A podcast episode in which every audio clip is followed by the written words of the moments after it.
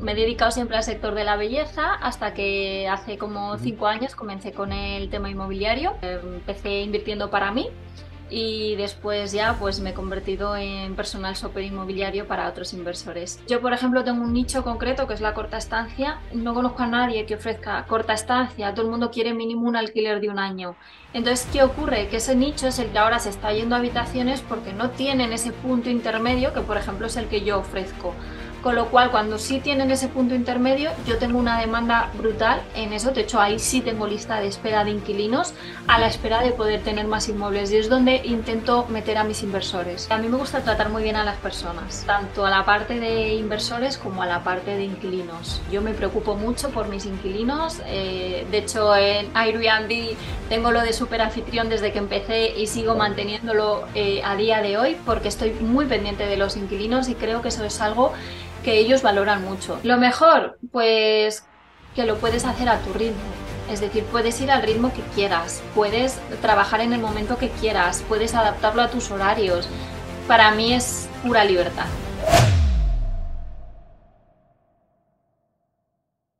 Muy buenas, Esther. ¿Qué tal estás? Bienvenido a mi podcast. Muy buenos días, encantada de estar por aquí y dar voz a esta parte del país. Perfecto, también siendo chica también la verdad que es más complicado también encontrar a, chicas que quieran entrevistarse, porque a ver las aidas, ¿no? Como se suele decir, pero no están, están un poquitín más escondidas, por así decirlo. Así que agradecerte que también quieras hacer público, bueno, pues todo a lo que te dedicas en la inversión inmobiliaria, que seguro que van a aprender mucho de tus conocimientos. Eso es, muchas gracias. Nada. Pues nada, para poner un poquito a la gente en contexto, como siempre suelo decir, eh, ¿quién es Esther Herranz? Pues Esther en la parte personal es madre de tres niños y en la parte profesional em, me he dedicado siempre al sector de la belleza hasta que hace como cinco años comencé con el tema inmobiliario. Siempre he tenido negocios, me encanta el abrir negocios y llegarlos a su máximo potencial. Y en la parte inmobiliaria, pues lo mismo, em, empecé invirtiendo para mí y después ya pues me he convertido en personal shopper inmobiliario para otros inversores. Perfecto. ¿Y por qué cambiaste de rama? Quiero decirte, mm, entiendo que te fue bien en tu etapa anterior, pero ¿por qué decidiste cambiar? Bueno, eh, realmente he ampliado porque sigo ah. manteniendo parte de mis negocios y bueno, simplemente comencé para diversificar. El ladrillo me parece una inversión muy segura a la hora de diversificar eh, los ingresos, las fuentes de ingresos. Eh, sobre todo lo vimos a raíz de la pandemia, lo importante que era tener eh, diferentes tipos de ingresos y comencé de esa manera. Y luego al ver que me gustaba tanto este mundillo, pues decidí también invertir una parte profesional en él. Entonces entiendo que te apoyas en diferentes también personas que tengan de confianza para diferentes negocios también, ¿no? No lo haces tú todo, evidentemente. Exacto, sí. Yo me dedico sobre todo a la parte de gestión eh, en general y luego cuento con diferentes, bien personal o bien oficios o colaboradores. Vale. ¿Y de dónde eres, Esther? De Burgos. De Burgos. muy bien, muy bien. Eh, ¿Siempre has ido allí o te has mudado? Me mudé, nací en Palencia, pero siendo muy pequeñita me trasladé a Burgos con mi familia y bueno, llevo aquí desde los dos añitos, con lo cual eh, es una ciudad donde se vive muy bien, hay mucha calidad de vida y, bueno, me encanta esta ciudad, la verdad. Sí, también tienes algo de competencia en la zona, ya que por casualidad de la vida he entrevistado a diferentes personas, también inversores también de Burgos, la verdad que, bueno, he ido solamente una vez en mi vida a Burgos y está genial, pero mm, hay muchos inversores también allí. Como pasa en Valencia o Alicante, por ejemplo, en Burgos también hay mucha gente invirtiendo. Así que bien, mientras hagan bien los números y siga habiendo inmuebles para, para poder echarle el lazo, perfecto. Y entonces, ¿cómo fueron tus inicios en el sector inmobiliario? ¿Desde qué año llevas invirtiendo y por qué realmente? Pues en un inicio comencé para mí, pues eso, comprar inmuebles pues para mis negocios, para diversificar, como te he comentado. Y, bueno, luego ya empecé para, para otros inversores. Eh, llevo pues como cinco años, para mí invirtiendo alguno más, para mí invirtiendo llevaré como siete años aproximadamente y ya a nivel ya más amplio pues unos cinco años aproximadamente. Sí, entiendo que lo del personal shopper es porque un poco, digamos, pues te quedaste un poco quizás sin financiación o no quisiste seguir creciendo tanto y como te seguían llegando oportunidades, pues también aprovechar ese boom. Y también ayudar a otras personas.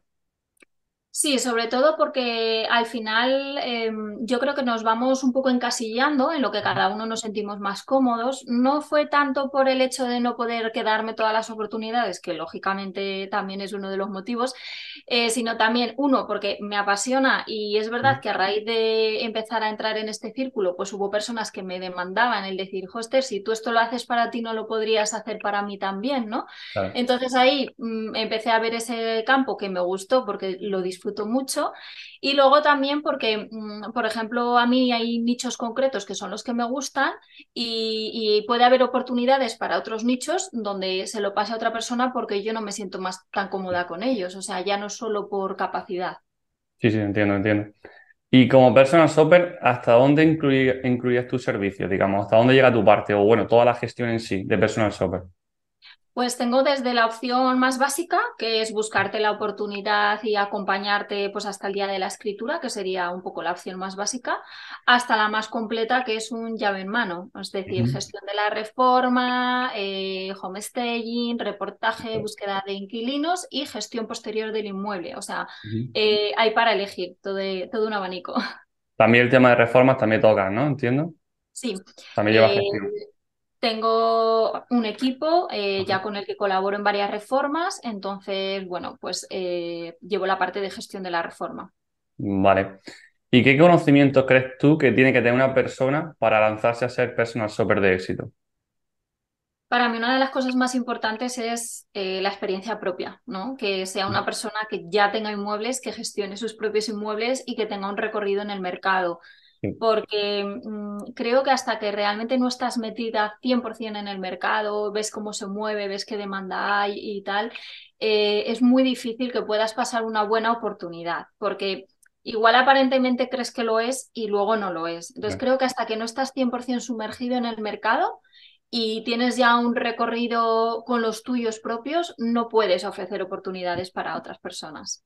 Sí, lo entiendo. No, sí, totalmente de acuerdo, claro. Si no tienes el conocimiento, al final es imposible que puedas ayudar a otro, ¿no? Y también bueno apalancarte también en personas de conocimiento, ¿no? Como inmobiliarias, eh, API, todo este tipo de personas. Y aparte de encontrar oportunidades, ¿cómo encuentras inversores que quieran trabajar contigo? Pues mira, últimamente la verdad que me están llegando. O sea, ah, em, es verdad que suelo acudir pues a formaciones, networking y demás que hay de este tipo de, de, eventos donde van inversores inmobiliarios. Entonces ahí pues al final conoces a muchas personas, les cuentas tu experiencia y ahí empiezas a captar inversores. Eh, luego también en diferentes grupos en los que estoy en Telegram y últimamente me están llegando también por Instagram. Como voy publicando un poco lo que voy haciendo, pues eh, me llegan personas que me demandan el servicio también a, través de las redes sociales. Sí. Y de esto, quizás, quizás, ¿por qué crees que se quedan contigo? No sé, porque quizás le transmites confianza, eh, números anteriores que pueden mostrar, transparencia, ¿por qué crees que puede ser? Pues mira, números no, no muestro. O sea, mm, realmente nunca muestro números porque me gusta conservar. pero, podrías mostrarle. Quiero decir que podrías mostrarle, ¿no? En caso de que se diera la ocasión. Claro, en, privado los muestro. Claro, no los muestro públicamente por las redes sociales y demás. Entonces yo creo que al final se quedan un poco pues por el estilo, por la calidad, por, por todo lo que mm, enseño en ese sentido y luego creo que también aporto confianza en la parte de que yo te puedo enseñar todos mis números, eh, toda la facturación, cada gasto, soy súper organizada además en esa parte. Entonces eh, creo que eso da mucha confianza también. Sí, sí, al final es transparente, ¿no? Es la mejor, la mejor recomendación para eso. ¿Y podrías decirme cuál ha sido quizás la mejor rentabilidad que hayas tenido con alguna de tus operaciones? Bueno, creo que la mejor rentabilidad que he tenido va a ser en el 2024 con un inmueble que acabo de adquirir. Porque va a ser un inmueble, mm, ha sido comprado a un fondo y va a ser un inmueble que va a ser una experiencia, ¿vale? O sea, ya va a ser como el siguiente paso a vacacional. Va a ser una experiencia como bastante lujosa, bastante VIP y espero que, ronde el 25% neto anual. Vale, ¿y nos podrías hacer algunos números de esa vivienda? ¿Cómo va a ser? Es decir, ¿qué reforma necesitaría? No sé, ¿cómo pretendes alquilarla? Todo eso. Eh, sí, va a ser una experiencia. El alquiler va a ser tipo Airbnb, Booking, que suelen ser las plataformas que yo manejo.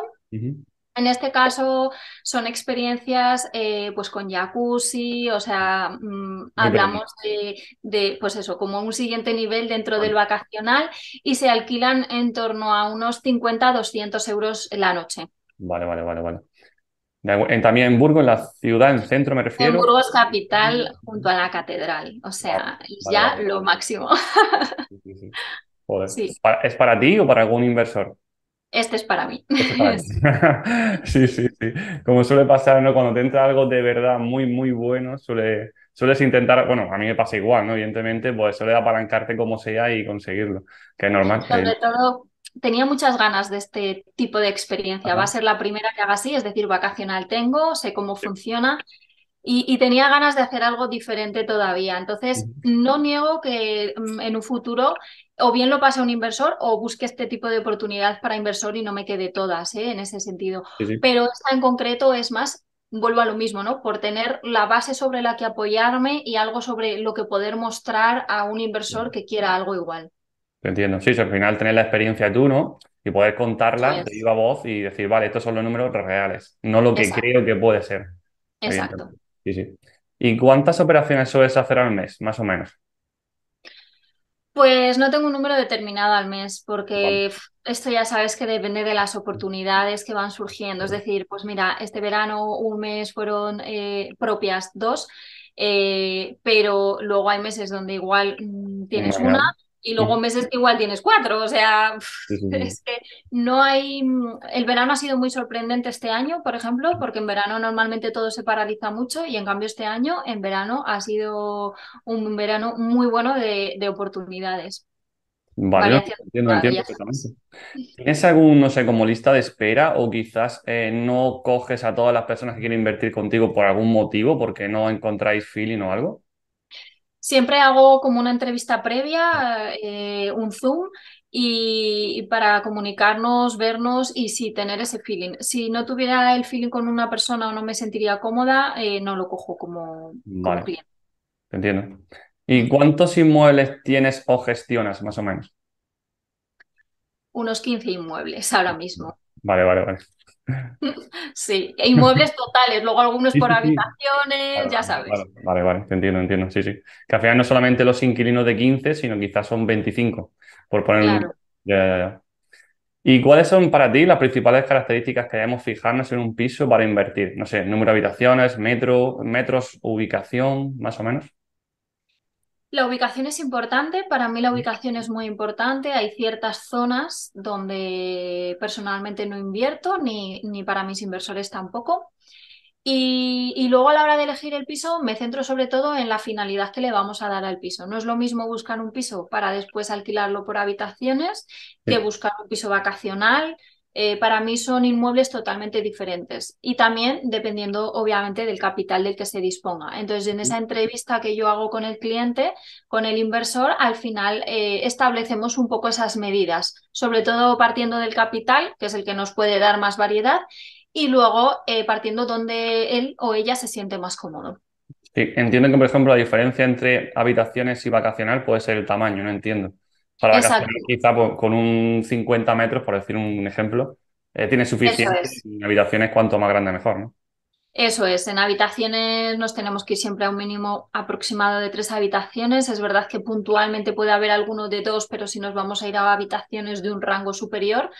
Eh, y en cambio en un vacacional normalmente son apartamentos. Sí, sí, entiendo. Y de los modelos que hemos comentado, ¿cuál es el que más suele pedirte los inversores? ¿Vacacional, habitaciones, tradicional? Eh, cuando es delegado, tradicional es el que menos suelen pedir, porque al final, claro, en el tradicional da menos rentabilidad y más la comisión de gestión y demás, pues al final la rentabilidad para el inversor es menor. Y como lo van a delegar 100%, pues siempre prefieren volcarse más en la parte de habitaciones, es bastante demandado pero también yo creo que porque mm, la parte de corta estancia y vacacional, igual en ese sentido, pues se conoce menos o hay menos personas que lo gestionen, porque mucha gente, por ejemplo, vacacional no lo quieren gestionar o así. Entonces, eh, yo creo que habitaciones tienen más el boom, pero porque es más conocido simplemente. Vale, te entiendo. Y eso también quería comentarte ahora, el boom de los últimos años de alquiler por habitaciones. ¿Crees que la tendencia seguirá en aumento o cómo lo ves tú? Pues, jo, mm, tengo mis dudas, tengo mis dudas, porque siento que el mercado se está masificando un poco también. Es verdad que económicamente la gente mm, tiende a habitaciones porque económicamente no se pueden permitir muchas veces otras circunstancias, pero también la limitación está en los inmuebles que se ofrecen.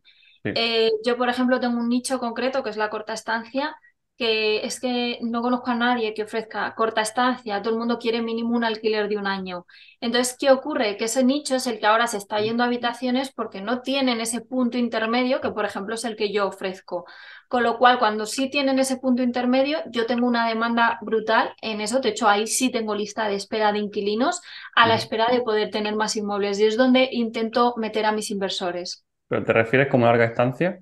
¿Demanda de larga estancia te refieres? Corta estancia, corta estancia. es meses, mm, mm, pues tres meses, seis meses, dos meses, que va solapando unos con otros, que en Burgos hay muchísima demanda y que muchas veces se tienen que ir a habitaciones porque en pisos nadie les ofrece esa, esa opción. Ya te entiendo.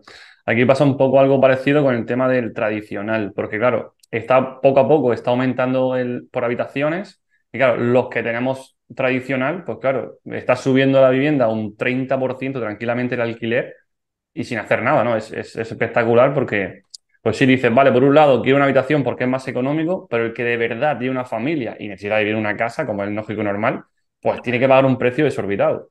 Entonces, un poco mm, está complicado, está complicado, la verdad. ¿Y cuál suele ser el precio medio que sueles comprar lo- los inmuebles? Para que se haga una idea la gente, por así decirlo. El mínimo, eh, vamos a poner un rango entre 60 y 90, ¿vale? Mm. 60.000 y 90.000, pues eso, dependiendo de eso es un apartamento o ya nos vamos a un alquiler para por habitaciones. Sí, sí, vale. Y sobre las habitaciones, por ejemplo, los inquilinos que suelen tener, ¿quién, qué tipo de personas suelen- no sé, eh, estudiantes, trabajadores? Pues hay demanda de todo. Hay estudiantes, que hay mucha demanda de estudiantes, pero también hay trabajadores e incluso trabajadores que prefieren eh, como vivienda habitual, ¿vale? Eh, suelen ser trabajadores que están bastante fuera de casa, que casi solo van a dormir, pues bien transportistas o que trabajan muchas jornadas fuera y entonces no les merece la pena el tener un apartamento, ¿vale? Eh, pero la demanda es de ambos, tanto estudiantes como trabajadores y pilotos. En Burgos hay mucha demanda de pilotos también.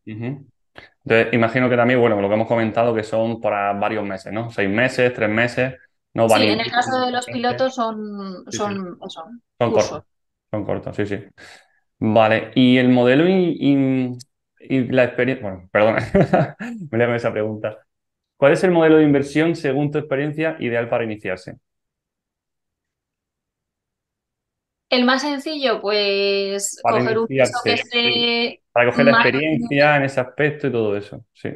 Yo empezaría por lo más básico. Lo primero apoyándome sobre alguien, que ojalá yo en su momento lo hubiera tenido porque empecé con un cambio de uso que, que, que, que, me hubiera muerto en el camino. O sea, pero pues empezar con algo más sencillo. Un piso que no necesite una reforma súper integral, que esté un poco, necesite solo una pequeña adecuación, por algo más sencillito y luego ya, a medida que vas cogiendo experiencia, ir metiéndote en cositas más grandes. Sí, pero como gestión me refiero, tradicional por habitaciones, ¿tú lo verías conveniente para una persona iniciarse, por ejemplo, para que está tan de moda? Vale, eh, bueno, el tradicional es muy sencillito realmente, eh, teniendo bastante bien definido. Sí que le diría que se apoye en un abogado o alguien que le redacte buenos contratos. Y el de habitaciones, bueno, mm, también creo que es bastante, entre comillas, fácil de, de gestionar. Sí. mm, Sí. Eh, ¿tú haces también seguro de impago para el tradicional, en el caso que lo tengas? Bueno, esto depende más de, del inversor. Sí, Eh, yo realmente en tradicional es que solo tengo una vivienda, o sea, no vale. tengo más de tradicional. Eh, en cuanto al inversor, es su opción. Yo les doy la opción, lógicamente. eh, tengo un- una, una empresa que lleva todos los seguros y que nos hace pues, buenas, buenos precios y le doy la opción de si quiere realizarlo, pero ya la decisión es del propio inversor. Vale, vale. ¿Y habéis tenido entonces problemas con esto? Me refiero con el pago de impago, alguna persona que Con pagos a día de. Cero. O sea, Pero, también no manejo tradicional, que para mí es la parte más arriesgada de impagos. Claro, evidentemente, evidentemente. ¿Y el mercado actual cómo lo ves? Eh, ¿estás encontrando oportunidades? ¿Crees, que- crees que se van a acabar en un espacio de tiempo o cómo lo ves? Bueno, yo creo que acabarse, las oportunidades no se acaban nunca, porque al final, bueno, hay fluctuaciones y mientras los números salgan, que te salgan un poquito más, un poquito menos, mm, creo que no tiene mayor importancia. ¿Cómo lo veo ahora? Mm, al menos el mercado aquí, estoy viendo muchísima eh, salida de pisos muy lujosos, eh, pisos que, que aquí casi no se veían. Y todavía veo precios bastante altos, ¿vale? Sí que veo precios altos. Creo que no hay mucho movimiento de venta de segunda mano, por eso para mí ahora mismo, por ejemplo, a la hora de hacer flip sería el peor momento. Vale. Y, mm, y sí van saliendo oportunidades, sí que van saliendo cositas, porque yo creo que es que siempre salen oportunidades. Igual tienes un mes en el que de repente no sale nada, pero siempre hay alguna oportunidad ahí, sí. ¿Y lo crees también en todos los rangos de precios? Quiero decir, precio bajo, a lo mejor 60.000, luego precio intermedio hasta 100 y por encima de 100.000. ¿Crees que todos los rangos más o menos puede haber oportunidades? Sí, Sí. creo que en todos. No siempre, es decir, pues igual eso, está hay un poquito más ahora. Hay veces, por ejemplo, yo que estoy muy enfocada en apartamentos, pues hay veces que no salen apartamentos, que todo lo que salen son pisos grandes Claro. y, y pequeños no hay. Pero también luego te tienes que buscar las formas, ¿no? Pues transforma uno grande en dos pequeños. O sea, es que ahí es donde hay que darle al coco y ahí es donde la experiencia ya también pesa y decir, no me salen apartamentos pequeños, cojo uno más grande, busco la oportunidad en uno de mayor tamaño y lo segrego. Total, ayer mismo precisamente tuve una asesoría con un muchacho también que decía que tiene una herencia de su abuela que tiene un piso muy grande, muy bien ubicado. Y digo, vale, tienes dos opciones. O bien lo vendes, evidentemente, y, de- y, y compras más casas pequeñas, ¿no? Más económicas, o ese mismo lo partes en dos o tres casas. Es la única opción realmente, claro, cuando tienes una muy buena vivienda. Sí. Y Esther, ¿cuáles consideras que son las claves del éxito de tu negocio?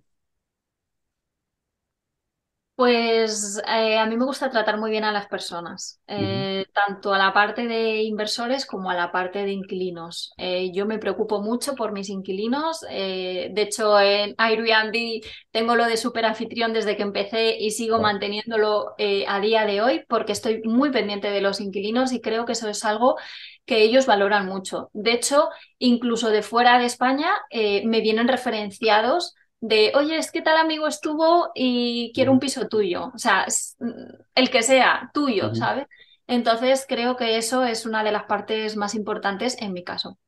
Que al final volcarte con el cliente, ¿no? Y tratarlo como si fuera para ti, ¿no? Al final. Sí, Y echarle mucha hora, ¿no? También, ¿no? Que eso tampoco lo contamos, pero hay que estar 24/7 al final. sí. Y ahora vamos a poner una suposición. ¿Qué harías tú ahora en octubre de 2023, que prácticamente ya es? ¿Qué harías con 100.000 euros? ¿Qué comprarías y para qué lo destinarías? Quiero decirte, ¿com- ¿pagarías al contado una sola casa o, por ejemplo, compraría- comprarías tres apalancados de- en la banca? Bueno, yo soy muy de no apalancarme, no me gusta apalancarme, Vale. Eh, si no tengo el capital, prefiero primero sacar el capital y luego eh, comprar. Es mi filosofía de vida, pero porque, bueno, eh, prefiero enfocarme de esa manera y, y alinearme con los inversores que vayan en esa línea. Entonces, en ese caso, a mí con 100.000 eh, intentaría sacar un pelín más y por lo menos me daría para dos inmuebles, eh, considerando que me diera un 10% neto, que por debajo de eso no, no admito nada, Vale. pues ya me saldría bastante rentable. Vale, vale. Entonces, con dos, bueno, 100.000 con dos, la verdad que está bastante bien. También hemos comentado que llevas el tema de reformas. ¿Tienes alguna empresa que te trabaje o tienes tu personal propio para eso? Personal en plantilla en sí, no. Tengo diferentes oficios, Sí. ¿vale? Eh, Vale. no cojo una empresa que haga la reforma integral, no. Tengo por una parte un par de arquitectos con los que trabajo, eh, por otra parte los diferentes oficios, ¿no? Pues los oficios del PLADUR, la parte de electricidad. Entonces, según la reforma que necesite, eh, yo organizo todos los oficios. Vale, entonces tú con- digamos que gestionas la reforma en sí, ¿no? Dices cuándo tiene que ir cada persona en diferentes días y vas organizándolo todo. Vale, vale. Exacto. Vale, eh, evidentemente así para que la gente lo sepa también, eh, o que economizas también bastante la obra, ¿no? Entiendo. No es lo mismo contratar todo una misma empresa, te lo haga todo y te va a cobrar una, una comisión mayor. Exacto, el tema es si yo te cobro por una gestión de obra y al final cojo una empresa que hay otra persona que gestiona la obra, estamos pagando una doble comisión por lo mismo, ¿vale? Entonces, de esta manera, el inversor solo paga a una persona que gestione la obra, que en este caso sería yo, y yo ya directamente gestiono los oficios, no necesito otro intermediario. Claro, Vale, si al final es tu tiempo, ¿no? Al final dejas de pagar una comisión, pero lo haces tú y ya está. Eh, es entendible. Y eh, también haces cambios de uso, hemos comentado también, bueno, comentamos en la pre-entrevista también. ¿Crees que una tendencia en el mercado actual? Ya que, bueno, por ejemplo, en mi zona los locales, oficinas están yendo un poco a la baja, ¿no? Digamos, por las ventas online y todos estos problemas que está habiendo. ¿Cómo ves tú este mercado? Mm, le veo con mucha demanda, pero a día de hoy, al menos en mi ciudad, es un mercado muy complicado por la parte burocrática, por la parte de papeleo, ¿vale? Eh, nos estamos yendo a más de un año para realizar un cambio de uso, con lo cual eh, te tiene que salir muy rentable el local para que te compense estar un año prácticamente parado eh, y hacer el cambio de uso. Está siendo el mayor problema esa parte de papeleo. Si no, el cambio de uso realmente sería una opción buenísima. Porque los locales, pues eso, eh, hay en muchas zonas donde no tienen salida a día de hoy, pero como vivienda serían espectaculares. El problema está hoy única y exclusivamente en la parte burocrática. Mm, vale, y como tú vas a ver un local, ¿en qué te fijas o qué debes saber para saber que se puede hacer el cambio de uso? Pues a día de hoy soy toda una experta ya, porque madre mía. Mira, lo primero la altura, ¿vale? Eh, tienen que cumplir las normativas de cada ayuntamiento, ¿vale? Con lo cual esto no sirve lo mismo aquí en Burgos que en Valencia, por ejemplo, ¿vale? Eh, esto para convertirlo en vivienda, ¿vale? No en apartamento turístico. Yo miro que sea vivienda y luego ya si se quiere hacer vivienda de uso turístico, sin problema. Entonces, lo primero es la altura, que es algo muy importante porque como hay que hacer techos y demás, tiene que cumplir siempre un mínimo de altura. La parte de extracción de humos, la parte de iluminación y ventilación, ¿vale? Que tiene que cumplir siempre un doceavo o un sexto, eh, respectivamente, de los metros, que esto es uno de los mayores problemas de los locales, porque la iluminación y la ventilación a veces no se cumple cuando son locales que tienen muy poquita fachada, por ejemplo. Y bueno, pues esas cosillas serían las más importantes. Y luego a la hora de hacer la reforma eh, hay que tener muy en cuenta la parte de insonorización, porque sí que mandan a hacer después un, estudio acústico a la hora de hacer la transformación. Entonces a la hora de la reforma también hay que tener cuidado con, con esa parte. ¿Tiene que hacer esquina o tiene que tener una ventilación quizás en un patio trasero o algo así? ¿O eso no tiene nada que ver? No, no tiene nada que ver. O sea, el tema es que cumplas los espacios. Pueden ser todos en una sola fachada y ya está. no hay problema. Te entiendo, entiendo. ¿Y qué es para ti de lo mejor de la, inversión inmobiliaria? Lo mejor, pues que lo puedes hacer a tu ritmo. Es decir, puedes ir al ritmo que quieras, puedes em, trabajar en el momento que quieras, puedes adaptarlo a tus horarios. Para mí es pura libertad. O sea, meter muchas horas de trabajo, pero como quieres, cuando quieres y, un poco de la manera que quieres. Sí, también haciendo lo que te gusta, ¿no? Evidentemente, cuando, cuando te gusta algo y también la verdad que es el mercado inmobiliario para mí también es el quizá el momento en el que estás todos los días aprendiendo algo diferente, ¿no? Porque claro, cada casa es diferente o cada vendedor es diferente, ¿no? O cada inversión es diferente en general, porque claro, estás siempre con modelos diferentes, vas al banco y hoy es un porcentaje, mañana es otro y tienes que calcular rentabilidades diferentes y es que estás todos los días aprendiendo. La verdad que, no sé, no es como otro oficio, ¿no? No sé, no sé como otro oficio, ¿no? Pero en este estás siempre todos los días aprendiendo algo. Está, está genial, ¿verdad? El mercado evoluciona y tú con él. por supuesto, claro. Y también con el tema de las habitaciones también, pues claro, tienes que estar preparado para todo. y, y por contra, Esther, ¿qué sería lo peor? ¿Qué es lo que no te gusta hacer?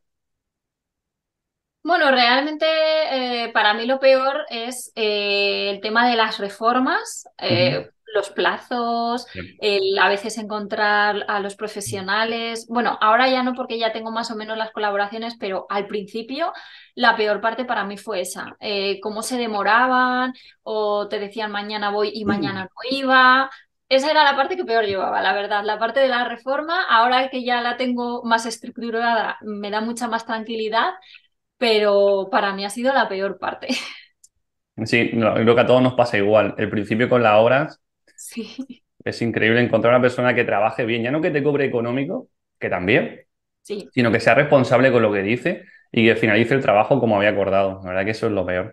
Tengo también a unos chicos también de personal shopper que estoy buscándole una inversión y más o menos estamos cerrando ya una y al principio era todo como no, pero que no necesite obra, que siempre me piden muchísimo dinero, que es un jaleo increíble, que no quiero mirar ni la obra. Y bueno, y al final lo he convencido, estamos mirando un piso de banco que tiene algunas cosas que hacerle. Y bueno, como yo le llevo la gestión también de la obra, pues están un poco más tranquilos. Pero para mucha gente que no tiene esa experiencia, pensar en una obra o simplemente en cambiar un cuarto de baño, ya es como lo ven algo que no tiene sentido. Sí. Y, es- y Esther, si tuvieras que empezar ahora, ¿qué cambiarías? Pues ¿qué cambiaría? Empezar antes. Ojalá hubiera empezado antes.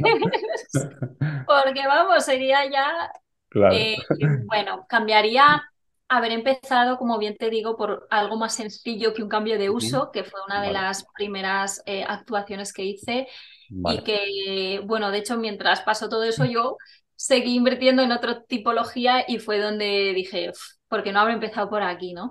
Pero bueno, tampoco me arrepiento porque el aprendizaje ahora me ha dado unas tablas tremendas eh, a la hora de poderlo hacer. Y, y eso es lo único que cambiaría, realmente nada más porque cada aprendizaje me ha hecho tener una mayor experiencia y, y estar donde estoy. Así que Sí, sí, también, bueno, evidentemente con un cambio de uso también puede ser más rentable, ¿no? Al final hay que mirar las cosas por el lado positivo, pero que, claro, que el principio para todos la verdad que cuesta bastante. Y sobre todo cuando si no tienes experiencia o en quién apoyarte, pues es complicado al principio. Pero bueno, que de todo se sale, que es importante y que vas aprendiendo que, que es mucha experiencia lo que coges. ¿Y qué consejo le puedes dar a aquellas personas que quieren empezar en este sector, que aún no se atreven a dar el paso? lo primero que se rodeen de personas con experiencia eh, y que tengan un entorno o estén en una formación donde eh, les vayan dirigiendo. Porque sí que es cierto que puedes cometer errores que te cuesten mucho dinero y depende del capital con el que cuentes, te puede limitar a luego seguir evolucionando. Entonces, hoy en día existen en el mercado muchas formaciones muy buenas donde puedes ir acompañado o coger a alguien que, te mentorice. Y para mí esa parte creo que es la que más recomendaría a alguien que quiere empezar. Vale, vale. Que estén bien formados, ¿no? Antes de empezar. Y equivocarse y no perder dinero. Al final, claro, sí, si en una inversión pierdes 5 o 10 mil euros, pues con un curso mucho más básico vas a poder evitar esos problemas. Exacto. Ujú. Y vamos con la pregunta final, Esther. Así que la primera sería, ¿qué metas te marcas en los próximos años? ¿Hasta dónde quieres llegar? ¿Algunos inmuebles que quieres alcanzar? ¿Una cifra de cash flow?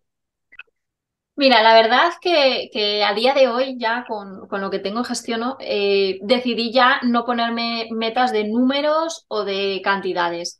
Eh, ¿por qué? Porque soy una persona súper disciplinada y entonces como me ponga un número o una cantidad, no paro hasta, hasta llegar a ella. Entonces llega un momento en que es verdad que todo lo que venga a mayores, es decir, no voy a parar, voy a seguir, pero ahora busco más el ampliar mi cartera de, de clientes inversores, más que ampliar, que también obviamente seguiré ampliando mis inmuebles, pero al ritmo que me vayan apareciendo, sin obsesionarme. Eh, voy a, voy a enfocarme mucho más en esta parte de personal shopper, que lo he tenido así como algo complementario, pero quiero hacerlo como algo más oficial, digamos. Sí, más profesional, ¿no? Sí. Digamos que crecer de una manera natural y también, pues bueno, de forma también natural, coger más inversores. Los inversores que, que estás cogiendo, por así decirlo, quizás es mejor un ticket más alto o un inversor con mayor, eh, menos problemas económicos, por así decirlo, quizás pago al contado o algo así. Podría ser mejor. Sí, eh, di que la mayoría de los que tengo eh, son de contado, Vale, no son de apalancarse. vale. Sí tengo alguno puntual de apalancarse, eh, pero siempre las operaciones se complican más porque entra en juego la parte de financiación, ya sabes que ahora encima los intereses nos los cambian cada mes, las rentabilidades entonces fluctúan, con lo cual eh, obviamente prefiero si, si disponen del capital. Sí, iba por ahí la pregunta, eh, precisamente por eso, por intentar también que quizás la negociación con el vendedor puede ser más fácil o, o más económica, ¿no? Puede ser más Sí, rentable para el inversor. Exacto. vale. Estupendo. ¿Y algo más que añadir, Esther? Pues nada, que estoy encantada de, de haber estado aquí contigo. Mm, realmente dejar mi contacto para todo inversor que quiera iniciarse en esta zona del país, que la zona norte parece que está ahí como abandonada, pero la verdad es que la ciudad de Burgos tiene un potencial muy bueno. Eh, como bien comentabas, hay otros inversores, pero aún así no hay muchos inversores realmente y nos dedicamos a nichos diferentes. O sea, al final hay un mercado para, para todo el mundo, eh, hay otros que hacen otra tipología, yo realizo una tipología distinta, con lo cual al final eh, somos compañeros incluso para, para, podernos recomendar unos a otros.